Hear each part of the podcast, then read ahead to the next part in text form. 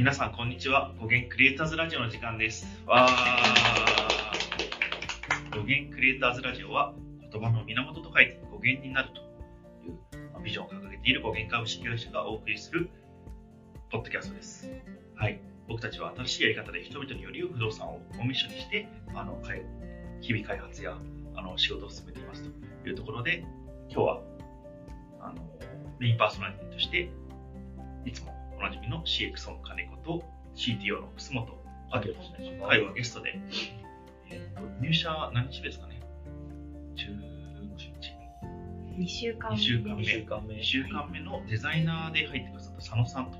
いう方がいらっしゃってますと。今日はこの佐野さんをちょっと中心にお話ししていければいいなと思ってますので、よろしくお願いいたします。よろしくお願いしますお願いいたします。ちょっと一言ずつあの自己紹介いただいていいですか、まあ、ここから聞く人もいるかなと思って。はい。それでは、改めまして金子ですと。あの語源の中で、いわゆるあの体験を作るというところを責任者としてやっています CXO の金子です。じゃあちょっと楠本さん。はい、えっと、CTO の楠本です。えっと、まあ、プロダクト全般の開発だったりとか、あの、マネジメントとかをしています。はい、よろしくお願いいたします。えー5月にジョインしましたデザイナーの佐野ですよろしくお願いしますよろしくお願いします。はい。ということですね、あの、このポッドキャストなんですけど、結構語源を受けてくださってる候補者の方が気になって聞いてくれてるっていう噂を聞きまして、あの、入って2週間の、あの、佐野さんから見た語源の実際どうなのみたいな、正直なところみたいなちょっと聞いていきたいなと思ってます。あの、語源で働く時の不安だったりとか、まあ、スタートアップとかも初めてですそうですねっていうところで、なんかスタートアップに初めて挑戦するということで、まあ、語源に関わらず、あのーなんか、こういうキャリアが、あの、これから多分説明出てくると思うんですけども、まあ、いわゆる、あのーなんですかね、事業を作りたいっていうデザイナーってめちゃくちゃたくさんいると思うんですよね。とかエンジニアもそうだと思うんですよね。あの、SI から事業を作りに行きたいっていう人たちいっぱいいると思うので、なんかそういう人に役立つようなお話をできたらいいなと思っておりますというところで、あの、お話ししていけたらいいなとも、ちなみに、あの、佐野さん、まあこれまでのキャリアっていうのは、どんな風なお仕事を、それこそ、大学卒、大学なのかなわかんないけど、学校を卒業されてから、どんなキャリアをやられていたんですか？そうですね。と私は語源が3社目になるんですけれども、はい。1社目は人材系の事業会社におりました。であのスタートアップの会社さんに、えっと、人材面で支援をしていくというところをやっていると会社ででそこでデザイナーをしとしてのキャリアを始めましたという感じです。なので、あのここで一回ですね、あのスタートアップとかベンチャーにやっぱり、えっと、挑戦してみたいなっていう気持ちは、まあ、じわじわ出てきたのかなっていうふうには思ってます。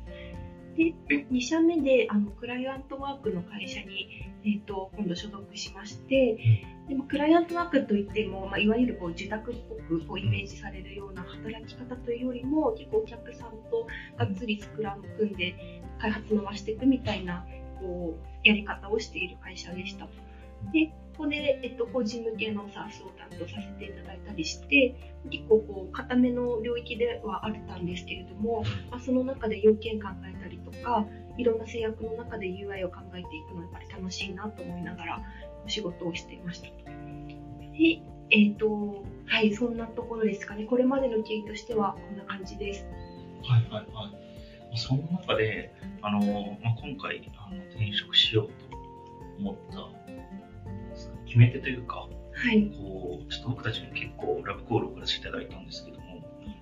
なんかどういったところが、あの自分の人生の中ではい。やりたいことだったりとか、はい。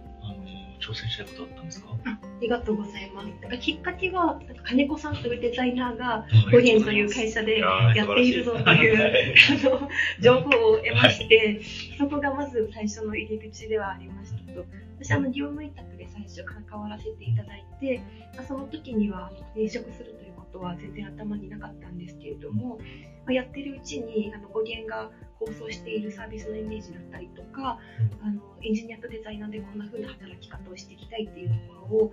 共有してもらったりしてその中やっぱりどんどんあやっぱりここでやってみたいなという気持ちが出てきたっていう感じでした。そうですよね。まさになんか、ウォンテッドリーで副業を募集してた時があったんですよね、僕が。はいその時に応募、真っ先にでも応募してくれたのがそのさんだった気がしていて、うん、なんでしょう、あれは偶然見つけたんですか、偶然見つけました。うんはい。あの、ウォンテッドリーの中で、あの、こう話を聞きに行きたいみたいな、なんかこう3段階あるんですよね。はい。応募する時のこう、はい。温度感をこう伝えるためのうんがあって、な あの一番高い、はい。あの、あ今すぐ一緒に働きたいという選択肢をあの選び、あ選んだ記憶それなんでですか？えやっぱり、あの、きっかけはやっぱり金子さんで、えっ、と、そのスクラム開発をしたりとか、えっ、と、スタートアップに近いような環境でものづくりするということ、今までもあったんですけど、やっぱり本当にこう、スタートアップというか、まあ、シビアにこう、なんでしょう、そのビジネス面での、あの、こう満たさないといけない要件がいろいろある中で、プロダクトをこう作っていくというのをまだちょっと体験したことがなかったので、そこをやってみたいなというのはかなり強かったので、うん、というのと、金子さんもいるぞというところがセットになって、ちょっと強めの意思はい表示をしました。そうなんですね。まさにそこで入ってくださって、最初はあれですよね、マンションの一室でやってたので、なんか大丈夫かなとか思われませんでした、僕は。はい。スタートアップだなという気を通して。はいですよね、本当に。あの、今ではいいわけですけど、当時は、まあ、楠本もいたんですけど、あの、マンションの一室を借りて、そこでホワイトボードを書きながら、あの、やらせてもらってたので、懐かしいな。なんかそうですね、結構古い、そういうのだと古いですよね。そうですね、かなり古いですね。でもそうですね、今いるメンバーとかで見ると、お子さんでと言ってもいいんじゃないかな。はい業務委託の時は、まあ、言うて仕事の内容とかって、あのどうしても、なんですかね、こう、上流というよりは、なんか、これ作ってねみたいな、タスクベースみたいなのが多かった気がするんですけど、そうですね。そうねそこがなんか業務委託の限界だなというふうには思っていて、あのやっぱりか関われる時間も限られる中で、うん。こう参加できるミーティングも限られる中で、うん。できることの幅がやっぱり少なくなってしまうので、うん。やっぱり、えっと、そこはちょっとこうもどかしさを感じていたところはありました。逆にそれがもどかしさになってくれてたっていうところだったんですね。そうですね。うんなんか面白い仕事触れてたかなってすごい不安なんですよ、今、見返 ると。まだ結果採用できてるのはいそうですはい そこはなんか、こう、見てて、外から見た、あの、語源ってどんな感じだったんですか？そうですね。まずやっぱり不動産の領域なので、かなりそこに対する抵抗感というか、はいはい。難しさみたいな印象は、舞台の印象としてありましたね。なんですけど、ちょっとこうお話を聞いていくに従って、なんかこう不動産向けの、しかもこう法人向けのサービスって聞くと、やっぱりこう業務効率化だったりとか、結構固めのサービスを作っていくというイメージがやっぱり持つかなとは思うんですけど、あのまあもちろんこう法人の事業者さんに向けた、えっと、良い体験を提供していくっていうのもうん。もちろんあるんですが、やっぱりその先にあの不動産を買う個人の顧客の体験も良くしていきたいという、まあ、2C 向けの面もはい。かなり強く意識されてるなっていうのをすごく、特徴として感じていて、なのでその単なるこう業務効率化っていうところ以上にいろんなことを考えている会社なんだなといううん。か、そのまあデザイナーがこうなんでしょう一番気にするような最終的にこう、うん心地よくサービスを使ってもらえるかどうかみたいな、そこに対するこう関心が強いなという強い会社だなというふうに思ったので、やっぱりそのあたりを知ったところからなんかこうワクワク感に転換していったって感じですかね。そうですね。なんか代表の和田もよく言うんですけど、はい。エンドユーザーの体験から逆算して考えようって、なんかよく言われるんですよね。なんかどうしてもこう、業務、B2B2C みたいなうん。ものだと、なんかお金をくれるのがこう B に偏りがちだったりするので、うん。うん短期的にはそっち見がちだったりするんですけど、やっぱりイノベーションを起こそうと思うと、はい。あの C が動かないと B も動かないよみたいなうんところをなんか忘れないようにしなきゃなっていうのは、なんか面白いところでもあり、大変なところでもあり、まあ、今でも苦労してますね。うんうん時折、なんかどっち見てたかなって分かんなくなっちゃうんですけど、そうですね。あくまでもエンドユーザー。はい。うん。B2B2C というこのビジネスモデルは、私も前に一度関わったことがあるんですけれども、はいやっぱりなんか両面満たしていくというのは難しくて、その時は私もあまりうまくできたなといううん。感覚全くなくて、うんなのでそこにこうもう一度トライできるというのも、はい。あの私の中ではこうチャレンジングなポイントというか、やってみたいなと思うポイントの一個でした。なるほど。面白い。いや、そうなんですよね。こう、お弁が作ろうとしてるものって不動産っていうのが、やっぱり、あの最初ハードルだったみたいなことをおっしゃってたんですけど、はどうどう変わりました？入社してみて。そうですね。えっ、と、私自身まだこう不動産、なんでしょう、その、売買をしたという個人的な体験はまだないのもあって、まだちょっとこう、うんと、こう、複雑だなというか、うん、まだこう未知な部分が多い感覚は持っているんですけど、とまあ、か不動産の領域はもうかなりその既存の業務が確立されている領域でもあるのでそういう意味ではこう今はこう知らないこと多いですけど、こう紐解いていくとだんだん明らかになってくるものなのかなというふうには思っていて、なのでなるはい、なんか謎々解いていくみたいな感じなのかなと今は思ってます。あとはあれですよね、こう、スタートアップ、こんなにどうスタートアップは初めてだと思うんですけど、なんかそこのギャップとかありました？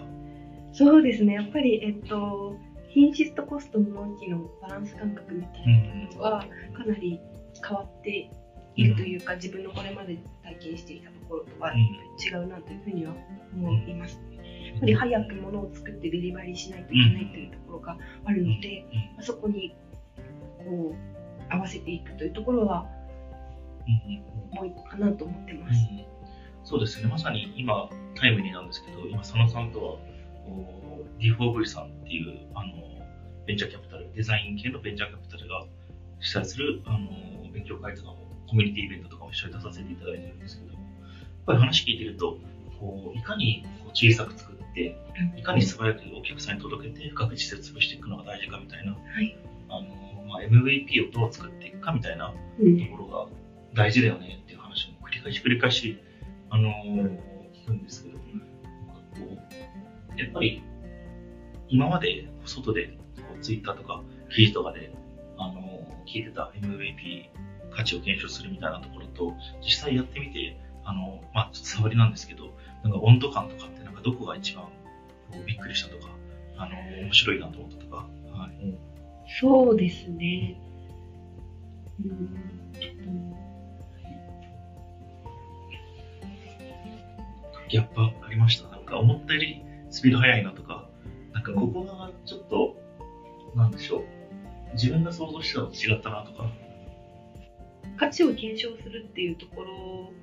においては、なんか顧客にまずこう触ってもらって、はい。でそこからフィードバックを得てというサイクルをまあ細かく回していくというのが、まあいそうですねあの一般的に言われているところかなと思っています。でそれももちろん、えっと、私たちも大事だなと思っている一方で、えっと、こういう世界観を実現したいみたいなところもあるので、えっと、一定我々の方で、えっと、描いている全体像みたいなものがすでにあるのかなというふうにも思っています。でそことこうその全体像のところを、えー、と持っておきながらこう細かく顧客にこう出していって、うんで多分おそらくまあそれを全体像の方に跳ね返していってみたいな、うんその我々がこういう、えー、と体験をお客さんに届けたいと思っているものとの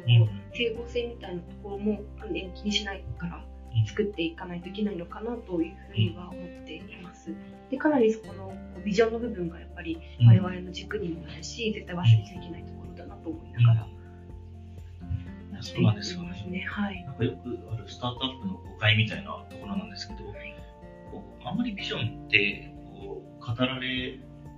まあ、あの作る作り手側だと語られないことが多いのかなって感覚的に思っていて、一番大事なんですよね。あのやっぱり仮説検証して繰り返し作って検証していくっていうのは大事なんですけど、一方であのお客さんに答えを求め続けて繰り返しやっていくっていうのってあの無限に可能性がありすぎて仮説作りづらいんですよ。うん。そう思うと、ある程度、なんか限られた時間の中で、こう、仮説を作っていくためには、一定決めつけみたいなものをしていかないと前に進まない瞬間がすごく多くて、うん。これってよくスタートアップで誤解されるのが、もう全部お客さんに聞いて、あの一個ずつ組み立てていくんだけど、そんなことできなくて、うん。どちらかというと、まず自分たちが思いでこういうものを作ったけど、それに対して何が足りなかったのかっていうフィードバックを得るっていうのが、あのスタートアップのものづくりなのかなっていうふうに思っていて、うんまず僕たちは何がしたいのか、はい。そこに当ててみて、あの、反応を得る。だから何が欲しいか聞いても出てこないってやつですよね。う。うんん。このところはすごい、私もなんか、語源に入ってからすごい強く意識するようになりましたね。そうですね。お客さんに答えを求めるというのを繰り返していっても、なんかこうたどり着きたい世界にはたどり着かないんだなというのは、うん、入ってみて思いました。含めて。まさになんか DX とデジタライゼーションみたいな話だったりするんですけど、今のお客さんの業務フローと、あの、やりたいこととか聞いて、それをなんかデジタル化していくってなると、どうしてもなんか、こう、上辺のデジタル化みたいなうん。ものに、こう、陥りがちで、うん。そうじゃなくて、なんか本本来こうあるべきだよねっていうところを一定こう押し付けていって、それに乗ってくれるお客さんを見つけて一緒に作っていくみたいな、うん、こういうところがなんか、あのーまあ、できると楽しいし、まあ、本来のスタートアップの動きかなと思うので、なんかそれができてるのは私もすごい楽しいなって今感じてますね。うんうんどうですかそこら辺、楠本さんとか。あ僕も同じことを思っていて、なんで結構その、まあ、お客さんからヒアリングする、まあ、貴重な意見っていうのも理解はしてるんですけど、どうしてもそのスピード感が遅くなってしまったりとか、やるべき範囲みたいなところが膨れがちになっちゃって、結局判断つきづらいみたいなところがあるので、うんで、やっぱスピード感出していくには、あの、ある程度、こう、あの、まあ、ミニマルで、あの、出していって、で、まあ、価値を押し付けていって、そこからこう生まれた、まあ、そこをベースになんか、あの、まあ、お客さんの情報を聞いていったりとか、なんかそういった方が、まあ、スピード、全体的なバランスとしてはいいかなっていうふうに、うんすごい思いますね。で、なんかやっぱ自分たちが作ろうとしているものも、やっぱり最終的なそのエンドユーザーの体験を変えるっていうところを前提に考えているので、ある程度やっぱり最初は押し付けていくしかないかな。うん。そこでまあ全体感みたいなところとか、まあ、具体的な機能みたいなところをこう行ったり来たりしながら、うん。まあ、どう作っていくかとか、うん。まあ、確実性みたいなところとか、まあ、ニーズがちゃんとあるかみたいなところの仮説検証を繰り返していくっていうところはもうあの非常にこう頭を使わなきゃいけないなっていう、うん。はい。はい。まあでも面白さはもううん間違いなくありますね。なんかそういった視点で、こう、ちょっと佐野さんとかに聞いてみたいこととか、あのー、楠本さんが、なんだろう、はい こうデザイナー、まあ、金子はいたんですけど、なんかこういうデザインチームみたいなのと話すのとかって、そんなになかったのかなって思うんですけど、こう、一緒に仕事していく上で、ちょっと楠本から佐野への質問とかあったりします？ああ、そうですね。まあ前提僕、どちらかというとそのバックエンド、インフラ寄りのポジションが多かったので、あまりこうデザイナーの人と、まあ、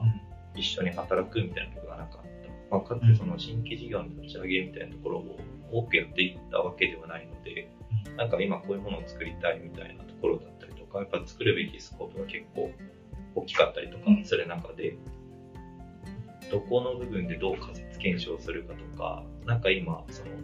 コンセプトデザインみたいなところを作っていったりとか、うん。あの、やってると思うんですけど、なんか、このあたりが辛いだったりとか、逆にこの辺楽しいとか、もうんうまだ2週間っていうのが全 然あるんですけはい。ど、なんかどんな風に感じてるのかなっていうのをちょっと率直に聞いてみたいです。そうですね。やっぱり、うんと、うん、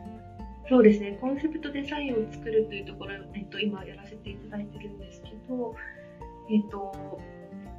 そうだな。じゃあなんか難しさやりがいみたいなところとか、そうですね、そうですね。大変だなって改めて思うみたいな、まあ、そのファーストデザインとかで何かこう、